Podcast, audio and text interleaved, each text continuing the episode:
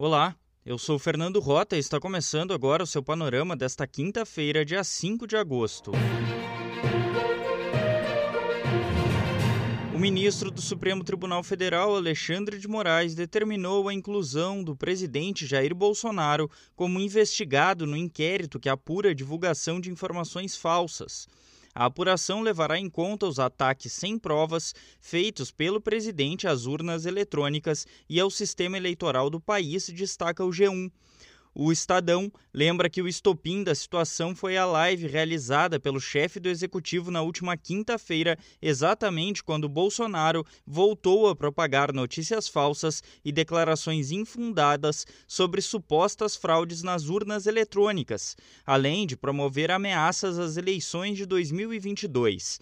Moraes atendeu ao pedido aprovado por unanimidade pelos ministros do Tribunal Superior Eleitoral. De acordo com o relator do inquérito das fake news, o TSE levantou uma série de possíveis crimes cometidos pelo presidente, como calúnia, difamação, injúria, incitação ao crime e associação criminosa. A resposta de Bolsonaro não tardou e aumentou a tensão entre o executivo e o judiciário, aponta a Folha. O presidente disse em tom de ameaça que o antídoto para a ação não está, abre aspas, dentro das quatro linhas da Constituição, fecha aspas. Depois das palavras de Bolsonaro, um grupo de mais de 200 empresários, economistas intelectuais decidiu divulgar um manifesto de apoio ao processo eleitoral brasileiro. O documento diz que o Brasil terá eleições em 2022 2022 e a sociedade não aceitará aventuras autoritárias, reporta o Globo. Em meio a uma crise entre os poderes, o novo ministro da Casa Civil, Ciro Nogueira, do PP, tomou posse nesta quarta-feira. Ele se comparou a um amortecedor e afirmou querer contribuir para equilibrar e diminuir tensões. O Metrópolis destaca que a cerimônia teve aglomeração e autoridades sem máscara. A Folha lembra que o líder do Centrão apoiou no passado governos do PT e chegou a se referir a Bolsonaro como fascista. Durante a posse, o presidente Bolsonaro aproveitou para confirmar o lançamento de um novo programa social que deve substituir o Bolsa Família. Ele se chamará Auxílio Brasil e terá valor 50% superior ao atual programa, reporta o UOL o Tribunal de Contas da União determinou a abertura de processo para analisar a conduta do ex-ministro da Saúde, Eduardo Pazuello, e outros três integrantes da pasta por omissões no combate à pandemia. A corte aponta que o Ministério da Saúde não tinha política de testagem em massa e estoque de medicamentos, relata o Poder 360. O Brasil alcançou um novo triste marco na pandemia nesta quarta-feira. O país passou a marca de 20 milhões de casos de Covid-19. O G1 lembra que a variante Delta do vírus já é responsável por 23% das infecções em São Paulo e 45% no Rio. O Comitê de Política Monetária decidiu nesta quarta-feira aumentar a taxa Selic a, que regula os juros em um ponto percentual, chegando a 5,25% ao ano, reporta o Estadão. A medida busca controlar a inflação, que chegou no acumulado dos últimos 12 meses a 8,35%, maior índice desde setembro de 2016.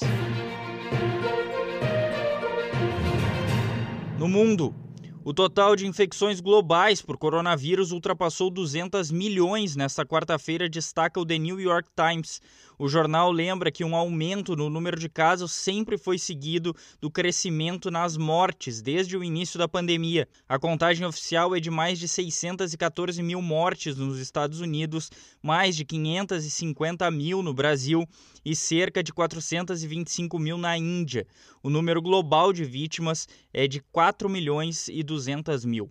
A Organização Mundial da Saúde pediu que os países ricos parem de vacinar as suas populações com uma terceira dose da vacina pelo menos até setembro. A organização fez o apelo ao lembrar que enquanto as nações ricas já têm grande parte da população com duas doses, os países pobres, como os do continente africano, contam com apenas 5% dos habitantes vacinados apenas uma vez, aponta o El País. A Inglaterra anunciou nesta quarta-feira que irá remover a quarentena obrigatória imposta aos passageiros que chegavam da França. Agora, basta apresentar uma prova de vacinação contra a Covid, explica o Le Monde. A medida entra em vigor no domingo. Já na China, o governo vai restringir os deslocamentos depois do aumento de casos no país a China vai suspender temporariamente a emissão de passaportes e de documentos que permitem viagens ao exterior.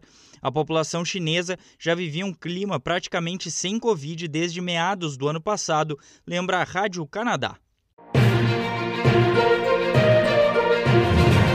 Olá, eu sou Beatriz Fidelis e começa agora o Minuto da Olimpíada. O Brasil tem na contagem oficial quatro medalhas de ouro, quatro medalhas de prata e oito de bronze. Estamos em 16º lugar no ranking. A quarta prata brasileira foi conquistada por Pedro Barros no skate, com 86,14 pontos. O catarinense de 26 anos conquistou o terceiro pódio de skate do país no Centro de Esportes Urbanos de Ariake. Outros dois brasileiros na disputa, Luiz Francisco foi o quarto colocado, e Pedro Quintas, o oitavo. Sobre o desempenho dos atletas no boxe, o Brasil está surpreendendo. Pela primeira vez, o país terá representantes em duas finais na mesma edição dos Jogos Olímpicos. Primeiro, Bia Ferreira garantiu vaga na decisão do peso leve feminino.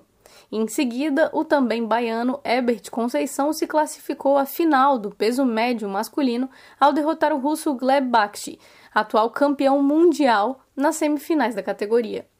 As finais acontecem nas madrugadas de sexta para sábado, no caso de Ebert, e de sábado para domingo, no caso de Bia. No arremesso de peso, o brasileiro Darlan Romani ficou em quarto lugar na final, disputada nessa quinta. Com a marca de 21,88 metros, ele ficou a 59 centímetros da medalha de bronze. No vôlei masculino, o Brasil perdeu para a Rússia em 3 sets a 1 parciais e disse adeus ao ouro. Agora é a luta pelo bronze contra a França ou a Argentina. E sobre a Covid-19 nas Olimpíadas, o Comitê Olímpico Internacional confirmou 31 novos casos da doença em pessoas ligadas aos Jogos de Tóquio de 2020 nas últimas 24 horas. Um dos contaminados é atleta. Com os novos casos divulgados, o número de registro de pessoas infectadas pela doença que estão diretamente ligadas aos Jogos de Tóquio chega a 358. Desses, 33 são atletas, 226 são residentes e 132 não residentes no Japão. E em clima de festa, os primeiros grupos de atletas paralímpicos deixaram o Centro Paralímpico Brasileiro em São Paulo na noite desta quarta-feira, rumo ao Japão. Os Jogos Paralímpicos acontecem entre 24 de agosto e 5 de setembro. Representantes de quatro modalidades receberam o apoio de torcedores antes do embarque para Tóquio. O Panorama é um serviço de curadoria de notícias que utiliza informações coletadas nos sites de veículos de comunicação consagrados em todo o mundo. Esteja bem informado e combata as fake news. Nos acompanhe nas redes sociais. No Facebook e no Instagram é só procurar por seu Panorama. Tenha um bom dia.